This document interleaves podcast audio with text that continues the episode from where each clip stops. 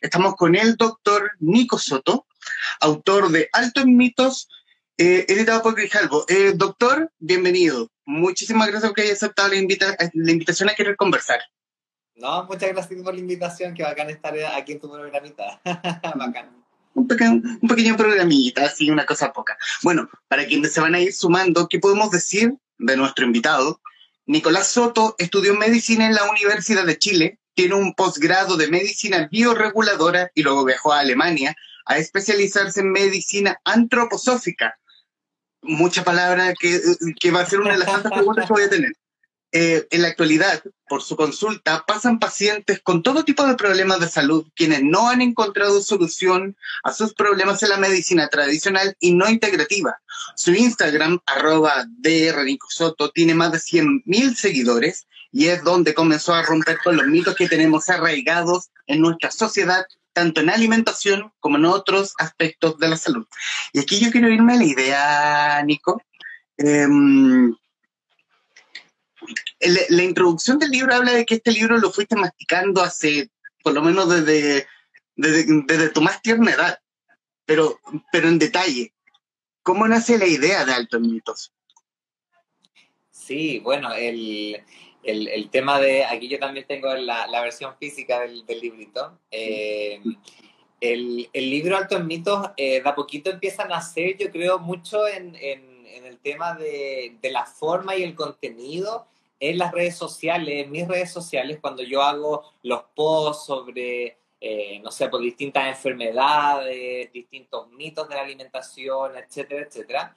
Y ahí esto, esto que viene formándose hace ya unos años, eh, empieza, se empieza a crear como una masa de información y ahí es cuando la, la misma editorial eh, me propone hacer este, este espacio, me propone crear como como este, este libro de contenido, pero asociado a los mitos de la salud y la alimentación que hoy en día tenemos muchos, pero con eh, un lenguaje más simple, más cercano y no con tanta terminología médica que al final nadie entiende, ¿pues, ¿cachai?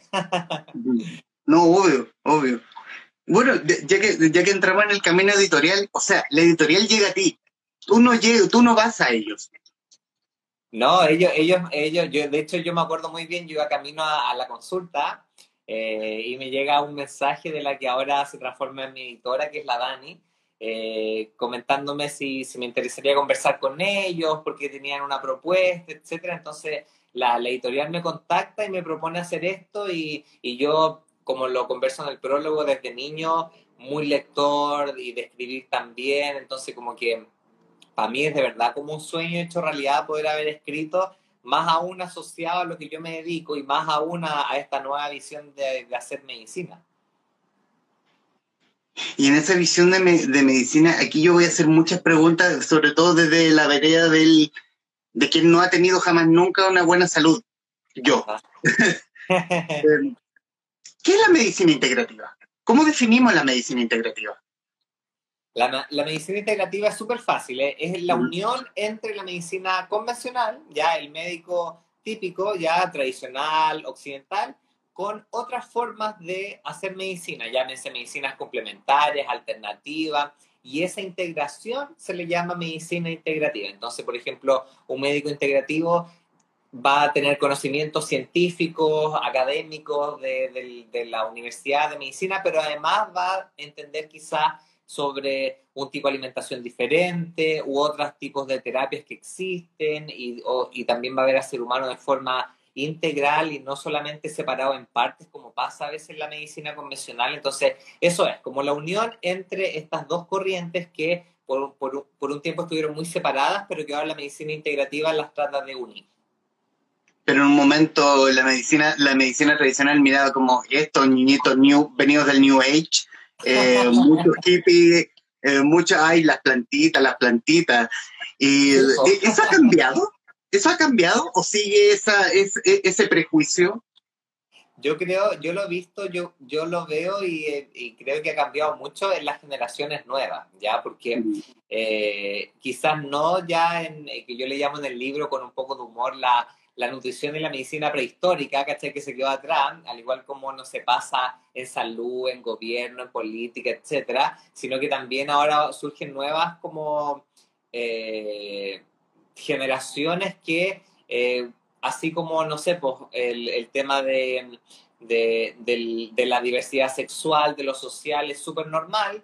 Ahora también el tema de la medicina integrativa y lo más natural, etcétera, también es súper normal y no tiene por qué estar separado. Entonces, yo creo que nace mucho a partir de estas nuevas generaciones eh, y ver la medicina de una forma distinta, ¿cachai? Como el, el, libro, no sé, por los colores del libro no son así, blanco, azul, eh, que es lo típico de, de, la medicina, sino que es como amarillo y así como distinto, ¿cachai? Entonces, eh, busca un poco eso, quebrar un poco los paradigmas eh, que nos han enseñado por tanto tiempo de cómo tiene que ser la medicina y la ciencia, que a veces resulta muy fría y muy fome, ¿cachai? No tiene por qué ser así. Y el diseño del libro, toca el diseño del libro, ¿eso fue un trabajo tuyo con la editorial? ¿O es como, sabéis que quiere llamar la, atención, quiere llamar mi atención, la atención del lector en la librería? No se diga más. Miren esto, eh. el, no, el diseño, el diseño fue un trabajo conjunto, ¿ya? Eh, y, nace también como una forma de de acercar el, el, este, estos como disco pare, porque un disco pare de lo típico, alto en grasa, alto en sodio, alto en calorías, que son como los sellos que tienen los alimentos ahora.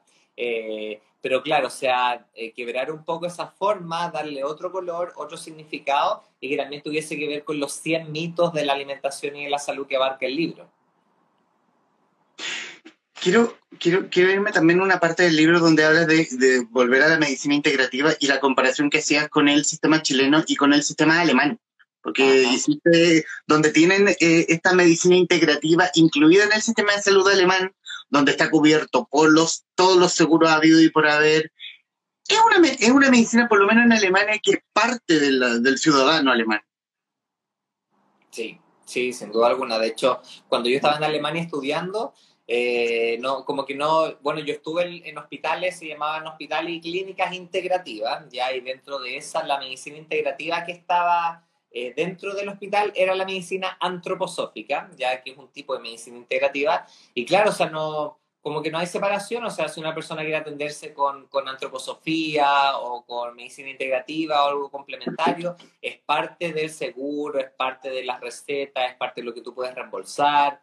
Eh, y acá en Chile yo creo que estamos años luz de eso, pero cada vez más estamos, las personas están buscando otro tipo de medicina porque ya la medicina convencional no da abasto con, con, las enfermedades crónicas que no se pueden sanar y que te terminan dando puras pastillas y no y te sentís igual, ¿cachai?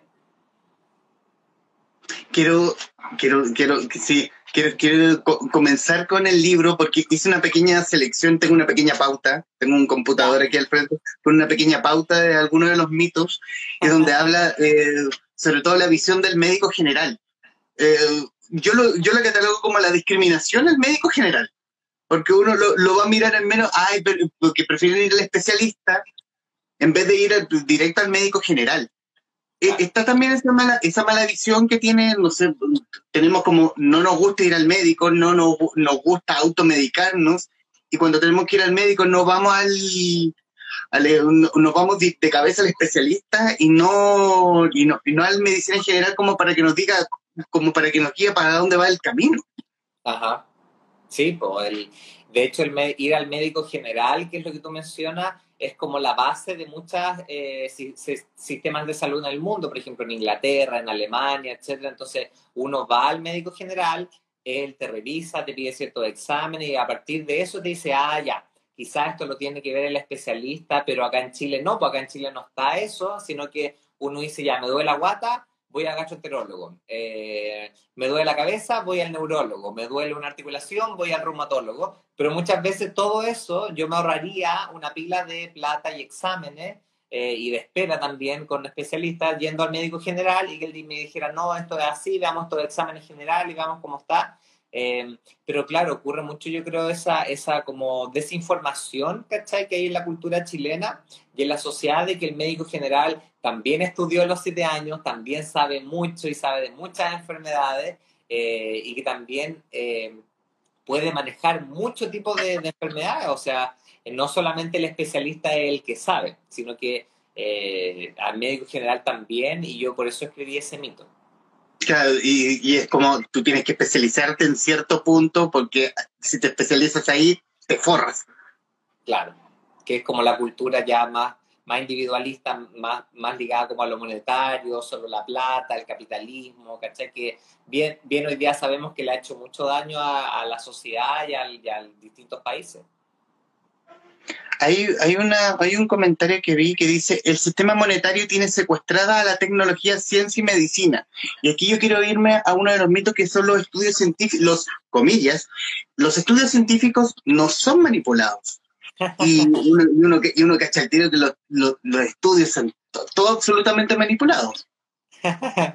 sí, bueno, yo escribí ese mito. Ah, saludo a la Lore ahí que está conectada, la Lore. Lore, eh, el, no, lo que pasa es que eh, no es que todos los estudios estén manipulados, sino que gran parte de estudios científicos que aparecen en la ciencia y uno como médico tiene que leer y aprender y estudiar y revisarlo, eh, hay que ver quién lo financió, qué médico lo hizo, eh, si está bien hecho o no, si el diseño del estudio logra darme las conclusiones que me entrega, etcétera, etcétera. Y dentro de eso está la parte de la industria alimentaria y de la industria farmacológica que eh, muchas veces financia estudios para tener resultados positivos que digan que la leche no hace mal, que la carne no hace mal, que el huevo no hace mal, etcétera.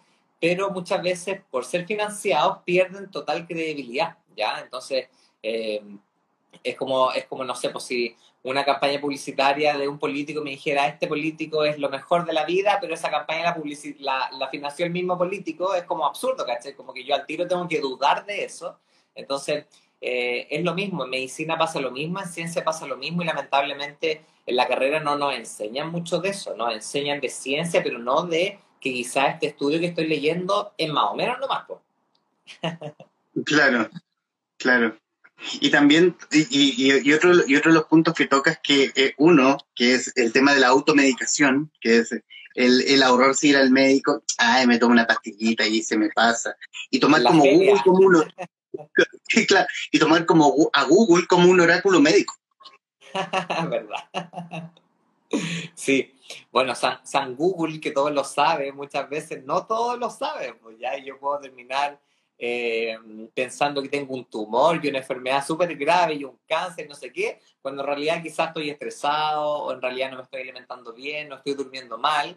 Eh, pero claro, o sea, estamos en la cultura de la inmediatez, de lo rápido, y que yo me meto ahí al computador y veo, ya, tengo estos síntomas, esto, y qué es lo que tengo, pero muchas veces no es tan así, por algo nosotros estudiamos siete o más años para poder diagnosticar, para poder ordenar bien cuáles son los síntomas y los signos, qué es lo que nos guía, pedir exámenes. Entonces, eh, yo creo que en esta cultura de la inmediatez se pierde también el valor de todos los años de estudio, la práctica médica, la experiencia y lo que eso te puede entregar un profesional, no solamente médico, sino que de todas las áreas de la salud. Y quiero solamente sal salirnos un poco de los mitos e irnos por el tema editorial, eh, en la búsqueda del lenguaje. En la búsqueda del lenguaje, porque si uno lee el libro, para quienes lo tienen, y en físico, en mi caso yo lo tengo en digital, uno lee el libro y me estás hablando tú. No es, no, no, no es Siri, no es Siri en un lenguaje neutro. Es, tú, o sea, te, voy a citar, te voy a citar en el, en el capítulo del si tienes sellos es malo. ¿Y quién dijo eso? Es que están todos metiendo la, cuch la cuchara en la reo, las Calila, las Mojojojo, hasta la vieja Julia diciendo que cuidado que con los sellos que hay enfermarte. Ay, guachines, si supieran que el manjarate no tiene ningún sello, es por eso, ¿Es por eso considerado un alimento saludable? ¿Se considera siquiera un alimento? Porque a mí no me alimentó nada cuando era chico. No, no, no, no, no. Ordenemos los conceptos. Ahí es buscar el lenguaje que si uno lee el libro sepa, ya, este es Nico Soto. Eh, eh, eh, es, es Nico Soto en su canal de YouTube hablándome diciendo, no, tienes que comer esto, tienes que comer eso.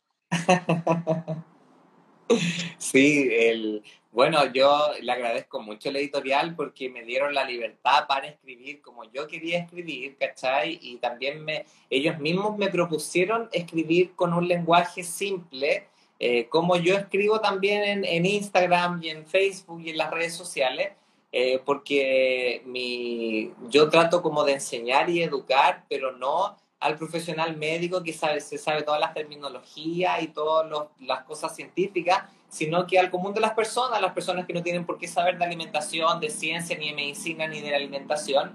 Entonces, es como un lenguaje también que, que, que entregue información, pero que también yo lo sienta cercano y aprenda, ¿cachai? Porque, y también con un poquitín, un poquitín de humor y de ironía, porque yo aprendí que muchas veces el humor a mí me enseña más, y yo recuerdo más cuando leí algo entretenido que cuando leí algo así súper serio, etcétera. Por eso también está escrito así.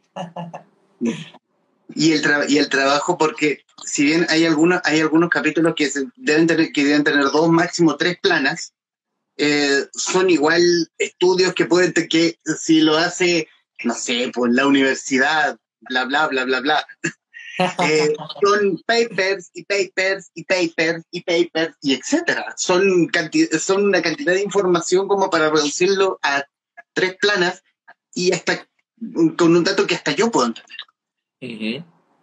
Claro, claro, sin duda alguna. Y de hecho por eso el libro al final, porque el libro está escrito también, claro, para, para todas las personas de todas las edades, para que todos lo puedan entender, pero también al final tiene una gran, hartas páginas de las referencias científicas, la bibliografía, para las personas que quizás quieran seguir profundizando, porque el libro puede tener más lectura y uno puede ir al, al paper científico y, volver a, porque sale el link, sale toda la información. Entonces, eh, está como en distintos grados, uno puede ir de a poquito aprendiendo del libro y si quiere profundizar, a ello también di la, el espacio para profundizar.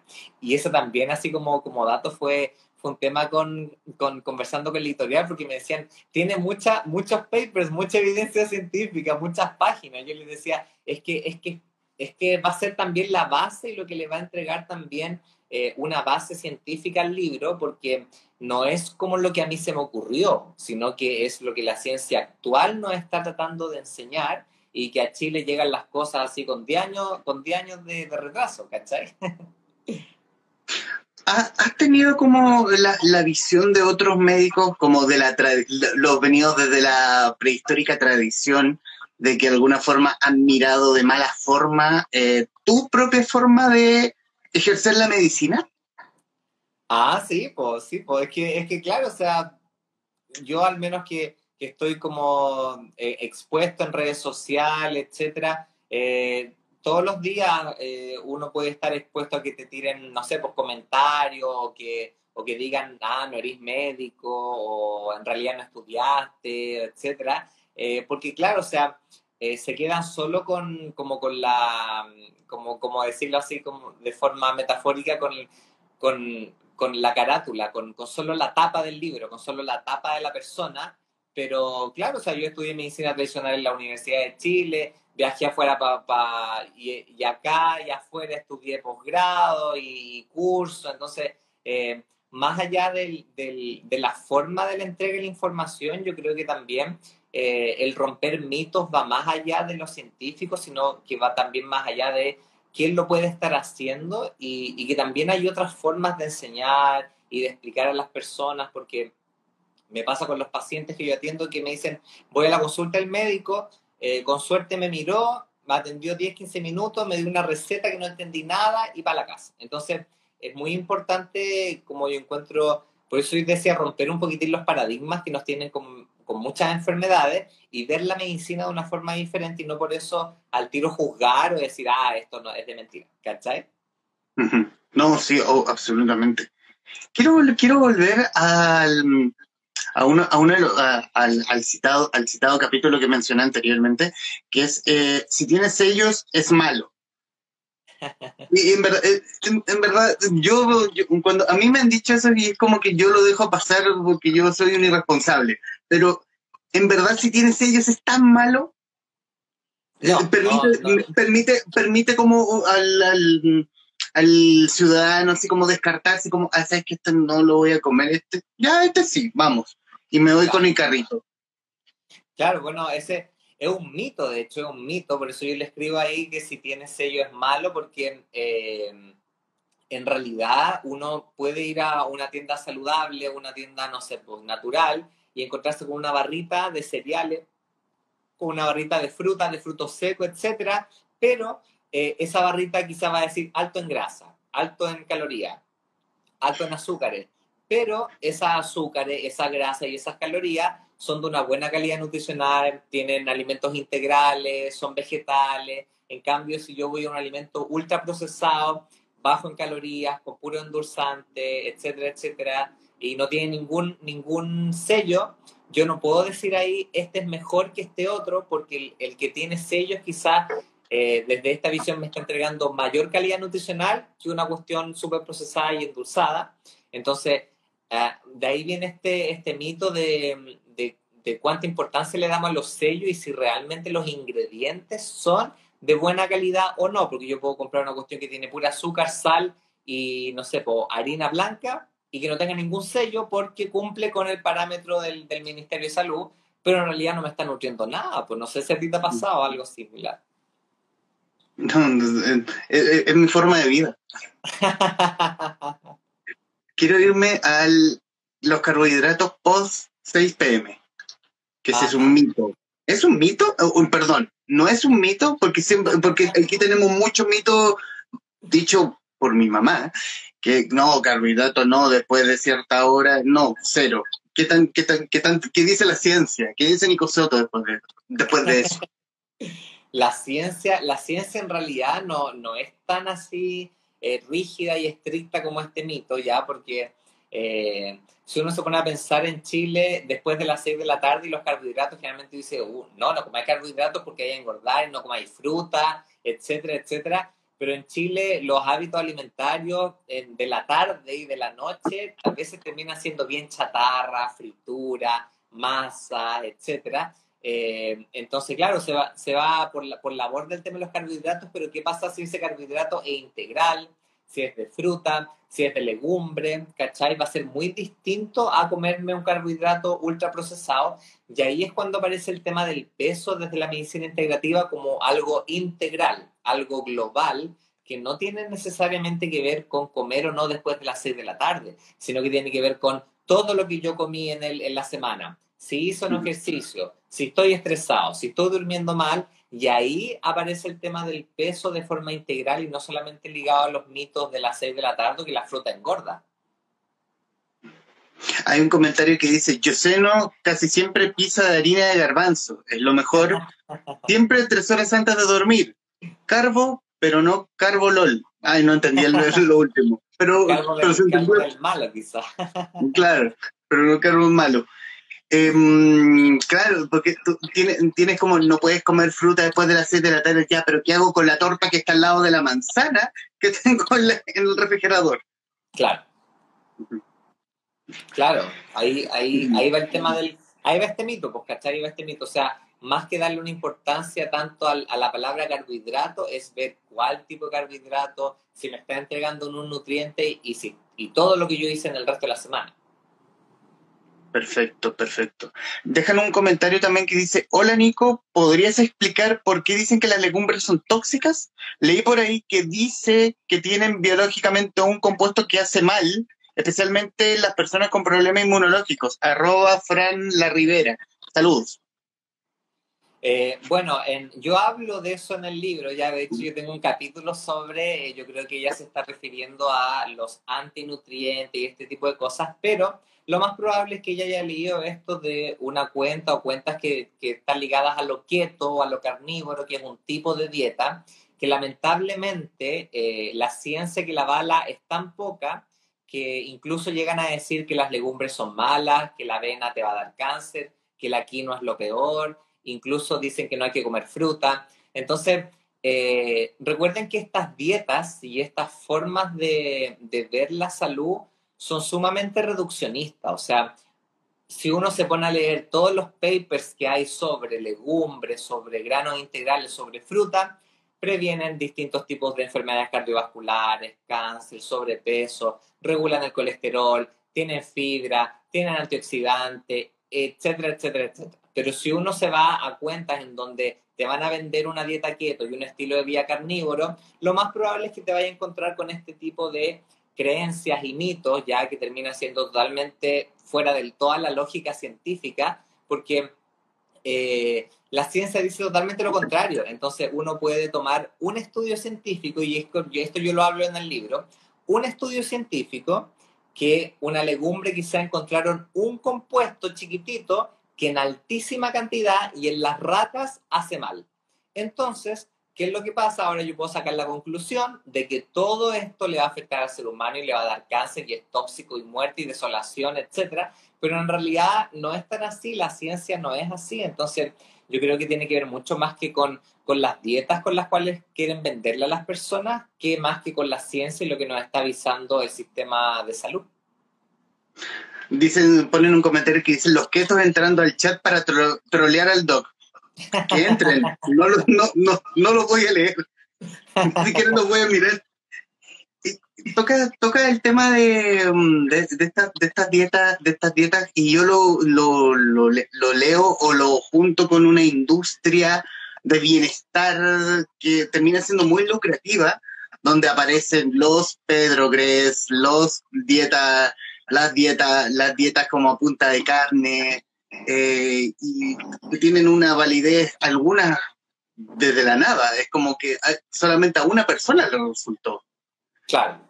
¿Cómo, cómo, cómo, cómo te funciona a ti? ¿Cómo, cómo, queda, cómo queda demostrado? Eh, sobre todo porque los matinales, bueno, hasta antes de lo que es coronavirus, se jactaban de tener a esta gente de la, eh, de, de, la comida milagrosa y que algunos sí tiene toda la razón, y, pero que otros rayan, rayan el chanterío.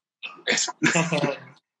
es que lo que pasa es que siempre que aparezcan, o sea, la ciencia dice algo súper claro. Todas estas dietas, métodos y remedios milagrosos, en realidad a, la, a mediano y largo plazo lo más probable es que no funcionen, porque Recuerden que estamos viviendo en una cultura que yo creo que ojalá vaya cambiando a poquito, que es la cultura de bajar de peso a toda costa, ¿cachai? Y no por un tema de amor propio, y no por un tema de salud a largo plazo, sino que por un tema eh, solamente de estética y porque me los venden en las redes sociales, en los medios y en la tele constantemente. Entonces, van a salir dietas así, métodos así, y claro, o sea, la industria va a estar muy contenta siempre que una dieta te diga come tocino, come mantequilla, come toda la carne y todo el huevo que quieras, porque claro, también hay un tema económico detrás, pero nosotros también sabemos que todos estos eh, eh, productos dañan el medio ambiente, generan calentamiento global, que son temas que de a poquito se están hablando porque nos van a afectar a todos. Entonces yo creo que...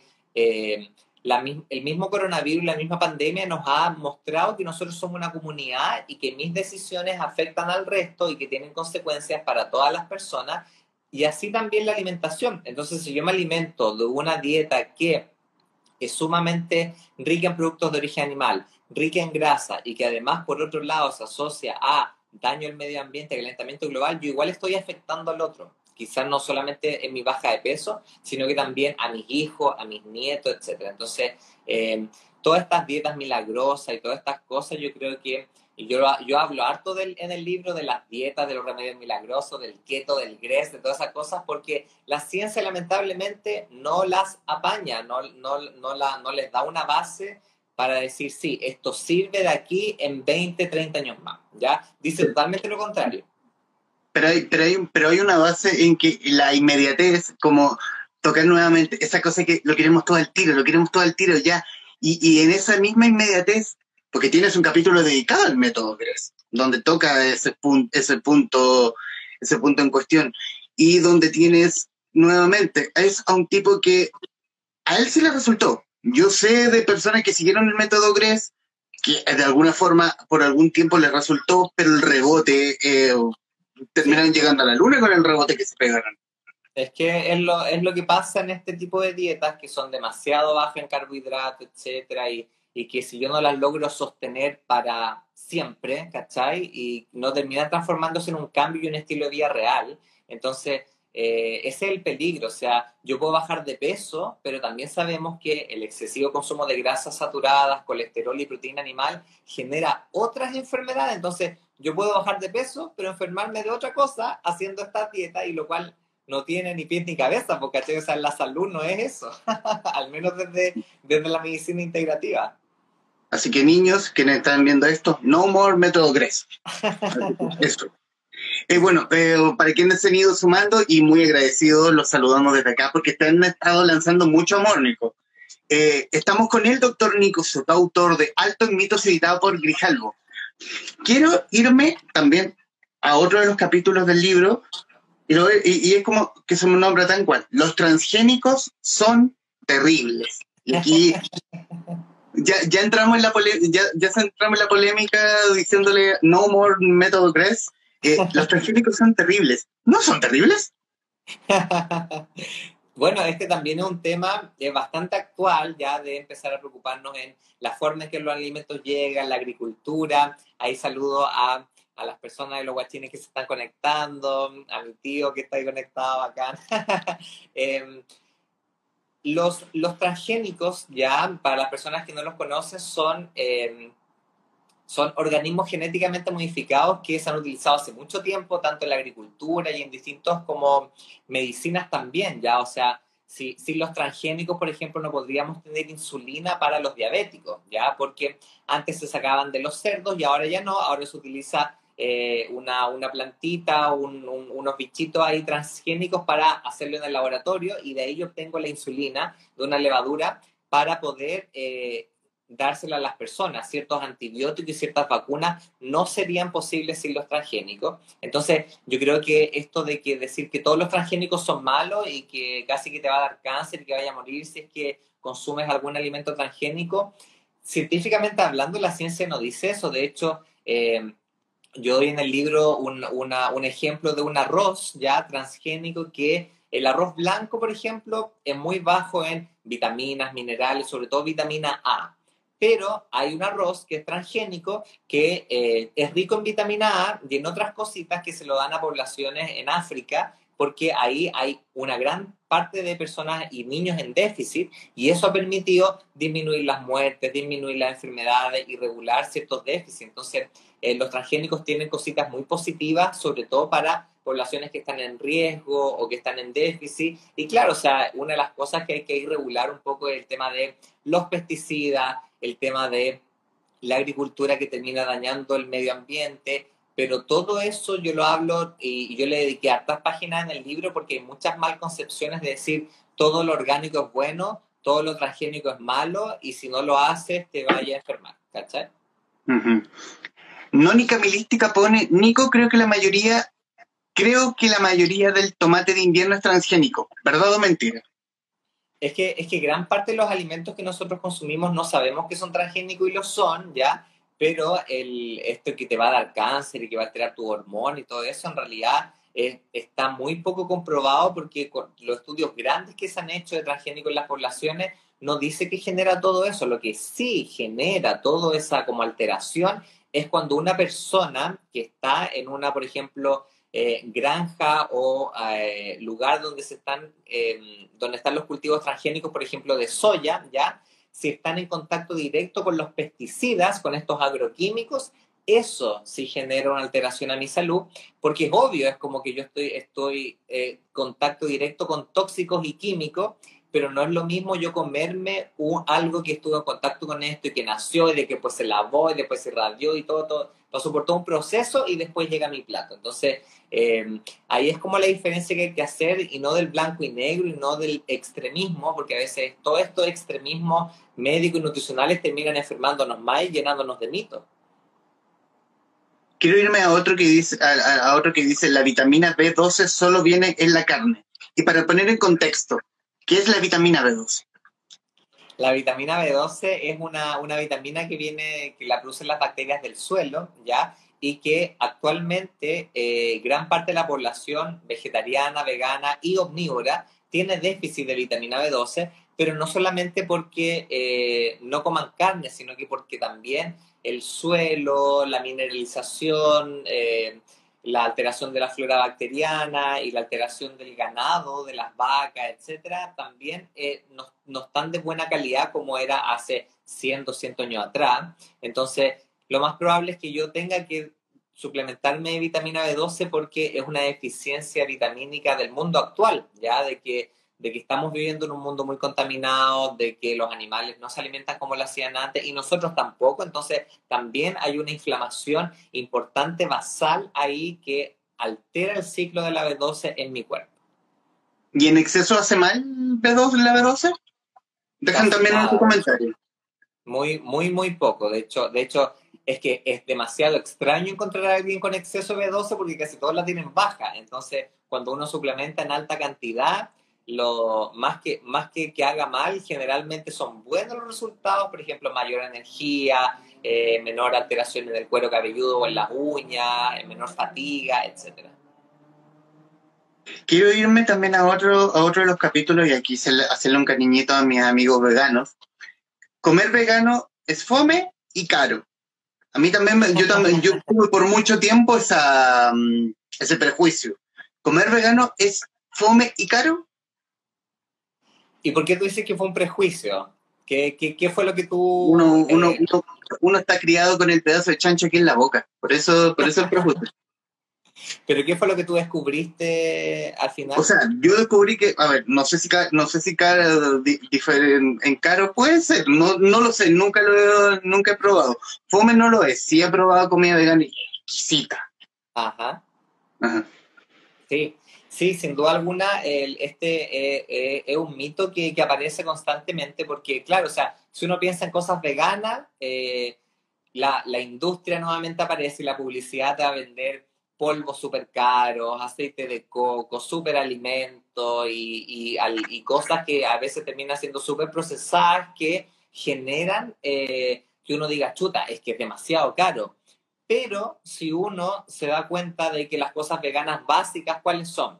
Las legumbres, la fruta, las verduras, la semilla y los granos integrales, uno se da cuenta que todo eso, eh, si uno compara los kilos de estos con de carne o productos de origen animal, muchas veces es más caro comer de, tipo animal. Y sobre todo si uno lo ve a largo plazo, por ejemplo, eh, yo a veces termino gastando, puedo terminar gastando más plata con comiendo de origen animal asociado a las enfermedades que tiene y gastando más plata en exámenes, médicos, especialistas, hospitalizaciones, remedios, si es en cambio a comer más vegetal, más integral o más vegano, ¿cachai? Em, aquí dejan un comentario que dice eh, arroba rangiuri, dice llevo dos meses sin comer carne, estoy feliz con este cambio. Hace mucho tiempo que no comía tan rico y variado, mis platos ahora están llenos de vida y color. Es un comentario con mucho amor el que nos mandó. qué bueno, qué bacán, ahí a poquito eh, muchas personas están haciendo cambios, así que está, está bien. Y en, este, y, en este, y en esta época frenética, en este 2020 extraño, que, que de alguna forma terminó en marzo, este es un limbo, estamos esperando que comience el 2021. Eh, ¿qué, tanto ha cambiado, según, la, según tu oficio, según tu consulta, eh, los hábitos alimenticios? ¿Ha cambiado para mejor o para peor? Eh, yo creo que eh, por la encuesta y por los estudios que se han hecho, las cuarentenas igual han potenciado algunas cosas. Por ejemplo, el otro día salió un estudio en donde las personas habían, se, encuestaban aproximadamente 2.000 personas y el 50% de los encuestados chilenos había aumentado de peso. Otros habían aumentado el consumo de alcohol. Otros habían aumentado el consumo, la creación de cositas en la casa, pero más dulces, más procesadas. Entonces, yo creo que no es ni lo uno ni lo otro, sino que hay ciertas personas que, que claro, la cuarentena o la pandemia les ha, les ha permitido quizás cocinarse algunas cositas más, conectarse con la alimentación, eh, cambiar ciertos hábitos, pero hay otras personas que se ha hecho difícil, se les ha hecho difícil por los horarios, el teletrabajo, etcétera, han consumido más delivery, más procesado, más refinado, entonces...